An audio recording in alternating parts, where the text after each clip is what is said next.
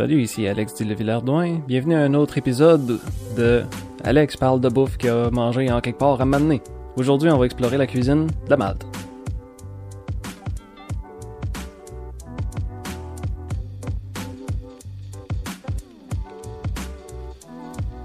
Bon, aujourd'hui, j'ai une grosse introduction à faire. Premièrement, est-ce que c'est à Malte ou est-ce que c'est en Malte? Il y a beaucoup de sites français qui disent à Malte, euh, comme si c'était une place, une île, mais en fait, il y a trois îles séparées. L'île de Malte, qui est l'île principale, ensuite l'île de Gozo, qui est à côté, où j'ai passé la majorité de mon temps, puis l'île de Comino, qui est en plein entre les deux, qui est pratiquement juste une plage. Donc pour cet épisode-ci, pour la plupart du temps où je vais parler de la Malte comme telle, je vais parler de la Malte comme étant un pays, c'est ça que c'est, mais je vais dire en Malte juste parce que c'est la façon que j'ai pris l'habitude de dire. Je sais pas si c'est à Malte ou en Malte. C'est mélangeant, hein? Mais on va y aller avec en Malte pour aujourd'hui. Première chose, l'introduction que je vais faire à ce sujet-là, à parler de la Malte, c'est de dire pourquoi je suis allé là. Je me suis retrouvé en Malte parce qu'il y avait un été où je devais faire un stage d'archéologie en Belgique, dans une caverne, là, pour un site qui a été fréquenté par euh, les Néandertaliens à une certaine époque. Donc c'était un temps où j'étais à l'université, je faisais mes études, on avait on était libre durant l'été, puis on avait vu qu'est-ce qui était offert comme programme. Donc j'ai choisi le stage en Belgique, probablement que ça va être abordé dans un autre épisode, mais la raison principale pourquoi je me suis retrouvé en Malte, c'est que ça c'était un stage d'anthropologie. Moi j'ai fait un bac en anthropologie, l'étude des êtres humains sur à peu près tous les aspects imaginables. Mais c'était un peu comme une école de terrain en Malte. Puis étant donné que je savais que j'allais aller passer plusieurs semaines en Belgique en archéologie, puis ça se passait au début de l'été pour l'archéologie, je me suis dit, si j'arrivais à combiner avec le stage en Malte qui se passe tout de suite après, je pourrais faire deux stages dans le même été. Tant qu'à aller en Europe, on va essayer de saisir le plus d'opportunités qu'on peut. Cette fois-ci, c'est un stage d'anthropologie. Donc, le but principal, c'était d'aller parler avec des gens, d'en apprendre sur la place, d'apprendre tout le côté culturel, le côté social, essayer d'apprendre un peu l'histoire. Moi, j'étais principalement concentré sur l'utilisation des matières premières qui étaient disponibles sur l'île. Ça aussi, on va déménager ça dans un autre épisode, juste pour que vous sachiez un peu pourquoi j'étais là, comment j'ai entendu parler de cette place-là. C'était un des stages qui était disponible par des connexions qu'on a à l'université. Mais maintenant, je vais commencer par situer la Malte. C'est où ça? C'est un tout petit pays qui fait maintenant partie de l'Union européenne. Imaginez-vous l'Italie où ce que c'est, dans la mer Méditerranée. L'Italie, ça a la forme d'une botte. Au bout de la botte, on a comme un ballon de soccer. Là, ça, c'est la Sicile. Si vous descendez juste au sud de ça, c'est là que ça se trouve la Malte. Donc si on va juste au sud de la Sicile, la Malte se trouve là. Si on part de la Malte et qu'on part vers l'ouest, on se retrouve sur la côte, sur la partie en bordure de mer Méditerranée, de la Tunisie, donc du nord de l'Afrique. Donc ça se situe à un niveau très confortable pour n'importe quel animal qui est habitué de vivre dans des conditions tropicales. Dans mon cas, ça a été un bon défi. On a pogné des 35, des 39 certaines journées avec un gros soleil. Mais au moins, c'est la Méditerranée, fait qu'on peut aller se baigner à peu près n'importe quand. Il faisait vraiment beau, beau soleil. On était là en plein juin, juillet. Mais concernant la bouffe, on est là pour ça aujourd'hui. La bouffe en Malte, c'est une cuisine qui est principalement méditerranéenne, on va le dire. Mais ils ont leur propre influence, leur propre petite combinaison, puis ils ont leurs produits locaux aussi. Donc c'est un bon petit mix, il y a des choses qui sont italiennes, il y a des choses qui ont l'air un peu plus arabes ou un peu plus africaines, avec une bonne dose de leur propre personnalité.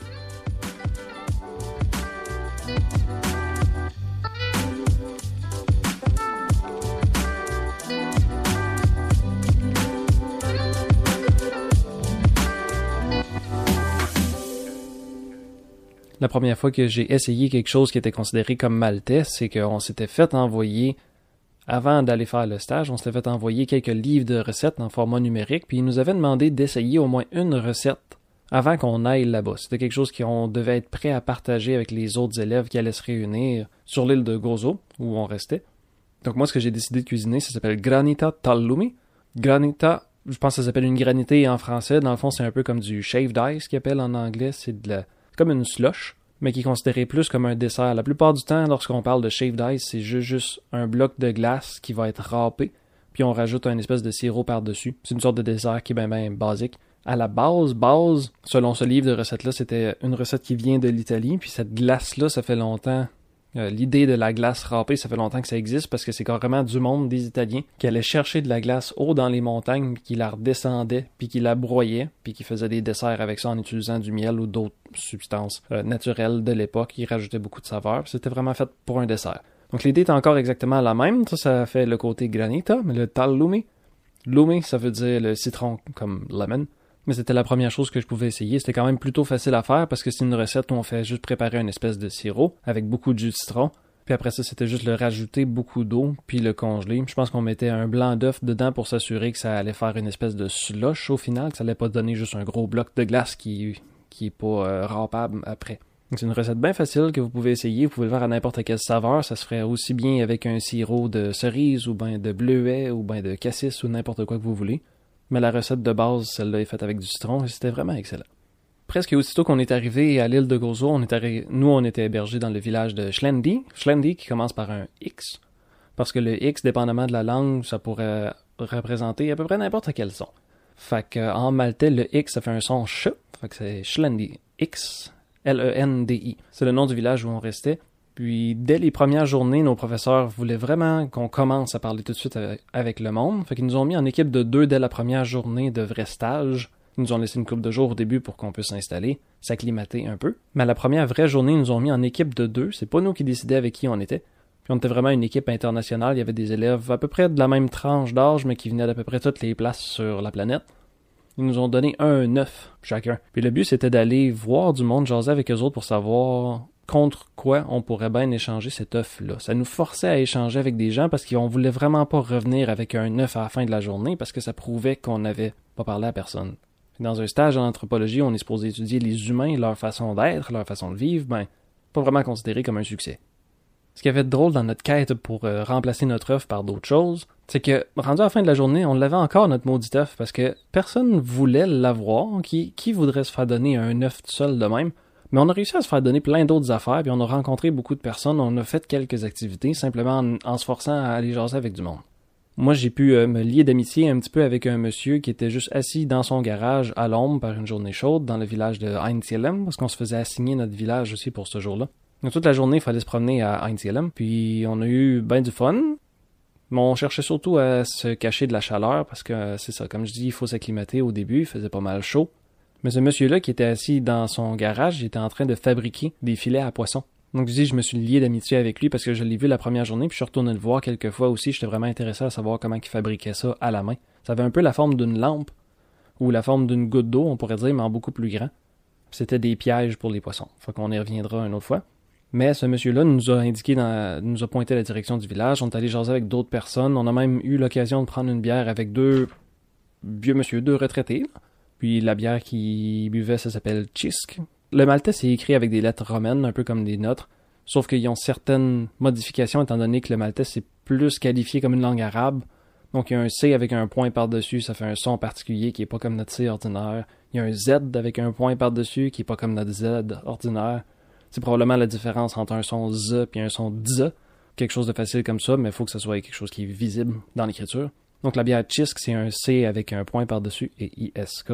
C'est un peu, on pourrait dire la Course Light ou euh, n'importe quel autre euh, classique d'un pays. Chaque pays a sa petite marque de bière facile de, début d'après-midi, puis les autres c'était la Chisk. Mais il y a un de ces deux gars-là qui, plus tard dans la journée, il se retrouvait à aller travailler sur sa ferme ou sur sa terre, on pourrait dire. C'est peut-être pas une ferme, il n'y avait pas vraiment d'animaux. Mais lui faisait pousser toutes sortes d'affaires, puis ça nous a donné l'occasion de voir quel genre de fruits pouvaient pousser sur cette île-là. L'affaire sur l'île de Malte, étant donné que c'est un gros cap de roche, il faut pratiquement tout importer. Il faut essayer de trouver une façon de produire de la terre pour commencer à faire pousser quelque chose dessus. Donc le gars lui faisait pousser des raisins, c'était surtout des raisins pour consommation immédiate, c'était pas du raisin pour faire du vin, malgré qu'il y a des vins qui sont faits en Malte quand même. Mais les gars, il y avait plusieurs figuiers aussi, il y avait des arbres à figues. Donc on a eu l'occasion de se faire donner une bonne poignée, tu sais, peut-être une douzaine au total à deux personnes de figues fraîches qui venaient juste d'être cueillies directement dans un arbre. Ça, c'était vraiment merveilleux. Si vous avez l'occasion de goûter à des figues fraîches, c'est une expérience complètement différente d'une figue qui est séchée. Les deux sont extrêmement bons, mais il y a quelque chose de beaucoup plus tendre, beaucoup plus doux, beaucoup plus subtil comme goût dans une figue fraîche. Puis à côté aussi, il y avait quelques arbres d'agrumes, il y avait des citrons, il y avait euh, des oranges, mais il y avait aussi des pommes grenades. C'était des pommes grenades qui poussaient dans l'arbre. À ce stade-là, ils étaient vertes. Je savais même pas qu'ils pouvaient être vertes, en fait, parce qu'à toutes les fois qu'on les voit, ils sont toujours rouges parce qu'ils sont mûrs. Mais maintenant, je vous annonce que quand ils sont pas mûrs, ils sont vertes, fait qu'ils se confondent dans le reste du feuillage. C'était vraiment impressionnant à voir. Et ça pousse pas mal gros. Maintenant, dans le village de Schlendi où on restait, nous, on était un petit peu plus en hauteur, mais si on descendait la côte et qu'on s'en allait dans la partie plus B, où il y a la plupart du tourisme, il y avait quelques hôtels, mais il y avait quelques restaurants aussi, quelques cafés. Donc c'est dans un de ces restaurants-là que j'ai pu goûter pour la première fois des capres C'est pas quelque chose qui est vraiment inconnu ici. J'ai juste jamais pris le temps avant ce moment-là. Là, on est en 2016, ça fait quand même plusieurs années. Donc c'est la première fois que j'ai donné une chance au corps, on pourrait dire. Parce que quand on est un jeune adulte, j'avais quoi, peut-être 22 ans dans ce temps-là, quelque chose comme ça, on a encore un petit peu de retenue au niveau de la bouffe. On sait pas trop si on veut faire, si on veut expérimenter avec la cuisine. Mais dans une place comme ça, je me suis dit, bon, on est dans une place où il en mange beaucoup fait qu'au moins, on va avoir à peu près la meilleure version qu'on peut savoir de n'importe quelle bouffe qui est faite localement. J'ai essayé des carpes, c'était dans un plat avec euh, de l'espadon. Mais comme j'ai dit, étant donné que la malte c'est en plein milieu de la Méditerranée, la cuisine est quand même très très axée sur fruits de mer et poissons, là. Fait que si vous êtes allergique aux fruits de mer, peut-être que c'est pas la meilleure destination pour vous. Mais autrement, euh, ben moi j'ai mangé beaucoup de poissons, beaucoup de fruits de mer pendant que j'étais là. Même que notre directeur de stage, lui, il avait amené son stock de plongée, fait qu'il y a eu une journée qui était juste parti faire de la plongée, il est allé ramasser des oursins qui avaient drette là, puis il a pu euh, décortiquer des oursins puis nous en faire goûter drette là. Maintenant, je vais parler d'une petite, euh, je vais appeler ça la petite trinité. Là, c'était un petit peu mon espèce de lunch que je me traînais quelques journées. Contrairement à beaucoup d'autres élèves, moi j'ai passé beaucoup de temps à marcher. J'ai pas à rencontrer de monde parce que j'avais besoin d'observer beaucoup c'était quoi les matières premières que le monde utilisait. Je checkais un petit peu c'était quoi l'artisanat, fait que je préférais juste me promener un peu comme un fantôme, observer les choses sont fabriquées à partir de quoi, puis si je trouvais quelqu'un qui était en train d'en fabriquer ou quelqu'un qui était en train d'en vendre, là j'allais les aborder, mais autrement, je suis quelqu'un qui est plutôt introverti, fait que je pouvais passer des heures et des heures à juste marcher sans croiser personne et je sentais pas que je manquais quoi que ce soit. Mais j'avais mon petit kit maltais, on va dire. Il y a une boisson gazeuse qui s'appelle la Kini, qui est une liqueur d'orange amère. Donc on pourrait dire, c'est un cousin au Orange Crush, tu à l'orangeade ou au Fanta. Sauf que c'est ça, c'est fait avec de l'orange amère, puis quelques herbes. De ce que j'ai pu lire, je sais pas si ça a vraiment une traduction particulière, parce qu'il y en a que c'est quelques herbes qui sont plus locales. Mais c'est des herbes qui sont un peu dans la famille de l'estragon, fait si vous vous imaginez en ce moment, oh, ça doit goûter un petit peu bizarre, euh, je vous le confirme, ça goûte assez bizarre. J'en ai pris rien qu'une fois, mais ça faisait quand même partie de l'espèce de petite trinité que je vois que je me dis c'est le petit kit à, traîner sur un pique-nique ou sur une petite expédition. Là. La kini. La deuxième affaire, c'est pastiti, qui est une pâte feuilletée qui est juste pliée en deux. Ça ressemble, on pourrait dire, ça ressemble un petit peu à un croissant ou à n'importe quelle petite pâtisserie feuilletée. Souvent, ils vont mettre un mélange de fromage ricotta dedans avec euh, des petites herbes, ou sinon, ça va être avec des pois verts le goût de ces pois verts-là qui sont effoirés, je trouve pas vraiment d'autres termes pour définir ça, mais je trouvais que ça, le goût était vraiment semblable à juste les fèves au lard que nous on est habitué de manger ici, sauf que ça avait l'air vert au lieu d'être brun comme nous autres on connaît. C'était enfermé dans une pâte feuilletée. Mais on peut les acheter chauds parce que c'est fraîchement cuit ou fraîchement frit. Ça aussi, c'est le genre d'affaire, t'en achètes deux, trois, puis tu manges ça pendant ta promenade durant la journée. C'est super bon. La dernière affaire qui fait partie de la petite trinité que je vous présente, ça s'appelle des honey rings. En fait, ils sont pas vraiment faits avec du miel malgré ce nom-là, mais c'est vraiment fait en forme d'anneau. C'est à peu près la grosseur d'un beigne ou peut-être un petit peu plus gros. C'est une pâte qui est plus dure à l'extérieur. Ça aussi, c'est quelque chose qui est cuit. C'est un peu comme une pâtisserie.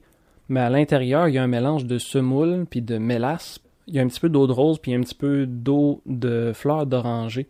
quelques autres épices aussi. Des fois, on peut rajouter une petite shot aussi de quelque chose qui est comme de l'ouzo ou une liqueur qui a une, saveur d'anis pour ajouter de la saveur. C'est vraiment bon, mais c'est vraiment une espèce de ben, un dessert, on pourrait dire. Je mangeais pas toujours les meilleures affaires, hein. des pâtisseries, puis des desserts, puis de la liqueur.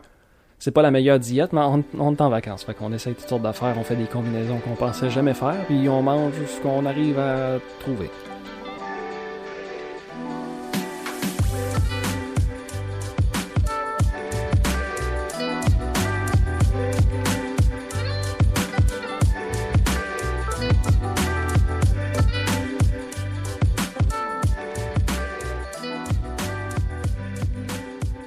Cette affaire que j'ai eu l'occasion de découvrir aussi, c'est euh, nous pendant ce stage-là, on vivait dans un bloc appartement, puis complètement sur le toit, étant donné que c'est une place qui est un peu plus désertique, un peu plus tropicale, on pourrait dire les toits des bâtisses habituellement sont juste plates.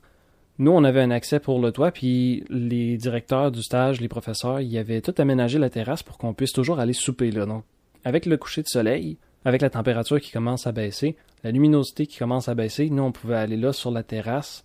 Il y avait plein de sièges une fois de temps en temps, vu que c'est des sièges en plastique, juste avec la, force du soleil, à force d'être exposé à des rayons UV, euh, les chaises en plastique, ça finit par casser. Fait que c'était un peu, c'était un peu une loto à toutes les fois pour savoir si tu ta chaise qui va casser ce soir? Ça rajoute au thrill du voyage un petit peu.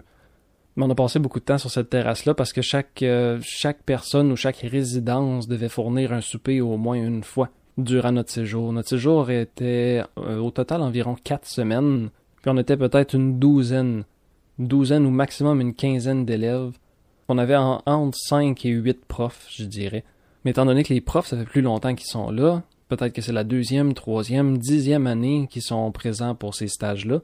Parfois, durant ces soupers-là, ils pouvaient nous amener des, des mets qui étaient plus typiques de la place, qu'on n'avait pas nécessairement vu encore. Une de ces choses-là, c'est ce qu'ils appellent les jibaina, qui est la forme singulière, jibainit au pluriel. C'est juste des genres de petits pains de fromage. Je dis des pains, mais ça n'a pas rapport avec du pain, mais c'est juste une petite forme, c'est vraiment un petit rond, à peu près de la grosseur d'un Baby Bell, on va dire. Mais c'est fait avec du lait de brebis. Ça a un bon petit goût frais. On peut toujours en acheter du nature ou un peu comme le fromage en crotte qu'on a ici. Il y a le nature, il y a le barbecue. Eux autres, il y en a une sorte avec fines herbes, il y en a une sorte avec du poivre. Ils sont tous vraiment bons. Ça a une belle texture. C'est vraiment un produit qui est fait local. Quand on est sur l'île de Gozo où on voit des moutons régulièrement, l'île de Malte à côté aussi où il y a énormément de moutons, ben on réalise que c'est ce genre de produit. C'est un pays qui est tellement petit qu'on saisit vraiment quand c'est un produit local parce qu'on pourrait se rendre à n'importe quel lieu de production en même pas une journée. Vous avez peut-être remarqué qu'un nom comme Djibaina ou Djibainit, ça sonne un peu comme le mot beignet. La Malte, ça a été historiquement une place qui a été envahie par toutes sortes de gangs, donc même dans la façon qu'ils parlent, dans la façon que certaines constructions ont été faites, dans certaines ruines qu'on arrive à voir, on voit du romain, on voit de l'ottoman, on voit des influences arabes, on voit des influences britanniques, car c'était les derniers qui étaient euh, propriétaires de la Malte avant que ça devienne indépendant. Il y a déjà eu des croisades qui passaient par la Malte, qui passaient par la Valette, donc il y a beaucoup de ruines de cette époque-là qui sont encore là. Il y a des influences françaises qui perdurent même maintenant. Évidemment, on est proche de l'Italie, donc les Italiens ont eu leur moisir aussi. Ils ont eu leur période d'appropriation pour la Malte aussi. Fait qu'on voit vraiment un beau mélange, mais ça reste quand même très méditerranéen en essence. Donc j'ai mentionné l'Italie il n'y a pas si longtemps. Une des choses qu'on mange souvent quand on est en Malte, c'est la pizza. Il y a beaucoup de restos qui sont d'influence italienne, évidemment, parce que quand on pense cuisine, euh, n'est-ce pas tout le monde qui, rêve à la cuisine italienne?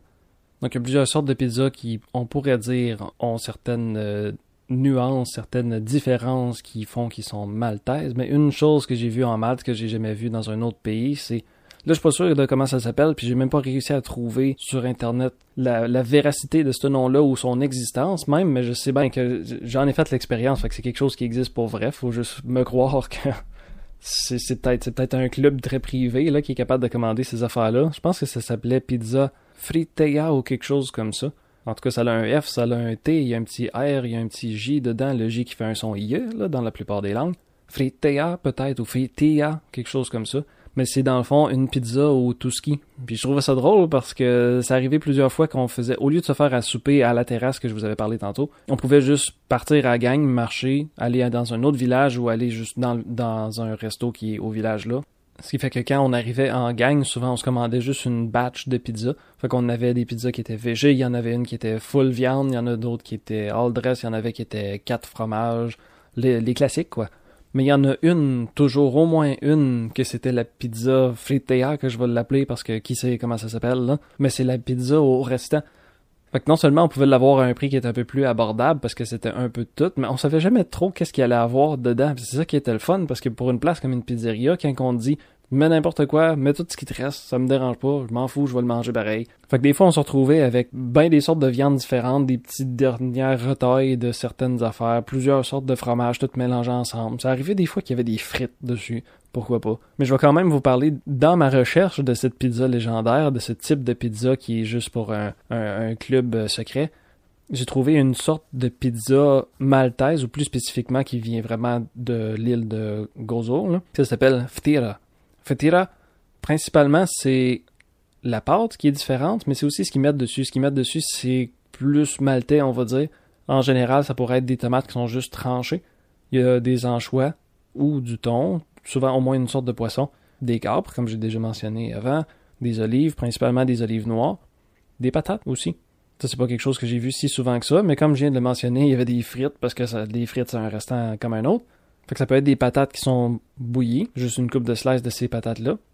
Parfois, on peut mettre des euh, aussi. Pourquoi pas? C'est du fromage comme n'importe quel autre. Fait que ça peut être bon sur une pizza. Parfois, ils vont mettre aussi un œuf battu, légèrement, pitcher ça sur la pizza, faire cuire ça de même. Ça rajoute de la saveur, ça rajoute des protéines aussi. Ça peut juste être bon. De la saucisse aussi.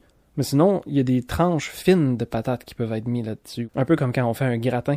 Ça, on peut en retrouver sur ce genre de pizza-là, fitira. Ça m'est arrivé une couple de fois d'en trouver. C'est pas quelque chose qui coûte extrêmement cher. En général, la mat, ça n'a pas été une place qui a coûté trop cher.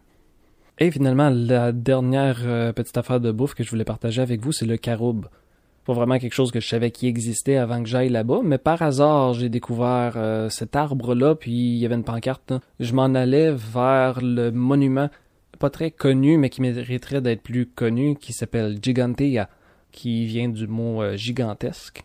C'est là qu'on entend un petit peu la sonorité à l'italienne parfois.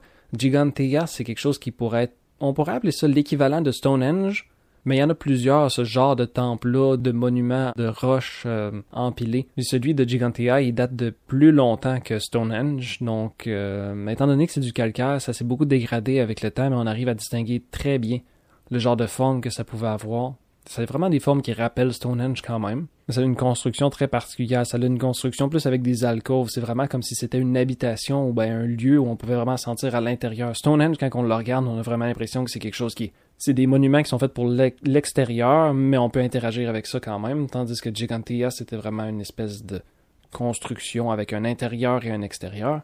En se promenant dans ce coin-là, Gigantea, évidemment, c'est une espèce de site de patrimoine qui a tout le tour. Puis on marche sur un pavé. Puis une fois de temps en temps, on va voir des espèces. Il y a des espèces de cactus, il y a des espèces de fleurs, il y a quelques sortes d'arbres. Ils ont toujours une pancarte en avant pour décrire qu'est-ce que c'est. Donc moi, par hasard, je me retrouve devant un arbre qui est super beau. Il y avait des espèces de gousses brunes, des grosses, grosses gousses brunes qui pendaient de cet arbre-là. J'avais aucune idée de ce que c'était, mais c'est pas parce que ça pend d'un arbre que c'est nécessairement un fruit ou que c'est nécessairement quelque chose qu'on peut manger. Mais en regardant ça, il était écrit que c'était un arbre de caroube.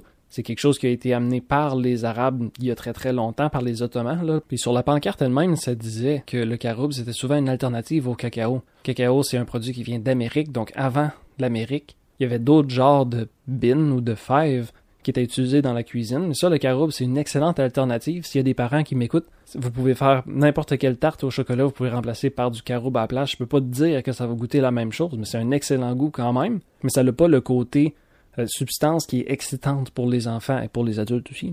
Mais ça fait qu'on se sent un peu moins coupable de manger un morceau de gâteau au caroube. Ça, j'en fais régulièrement parce que ça a vraiment un bon goût quand même. Ça se manipule aussi bien que si c'était de, de la poudre de cacao habituelle. Sauf que ça n'a pas le caractère excitant du chocolat.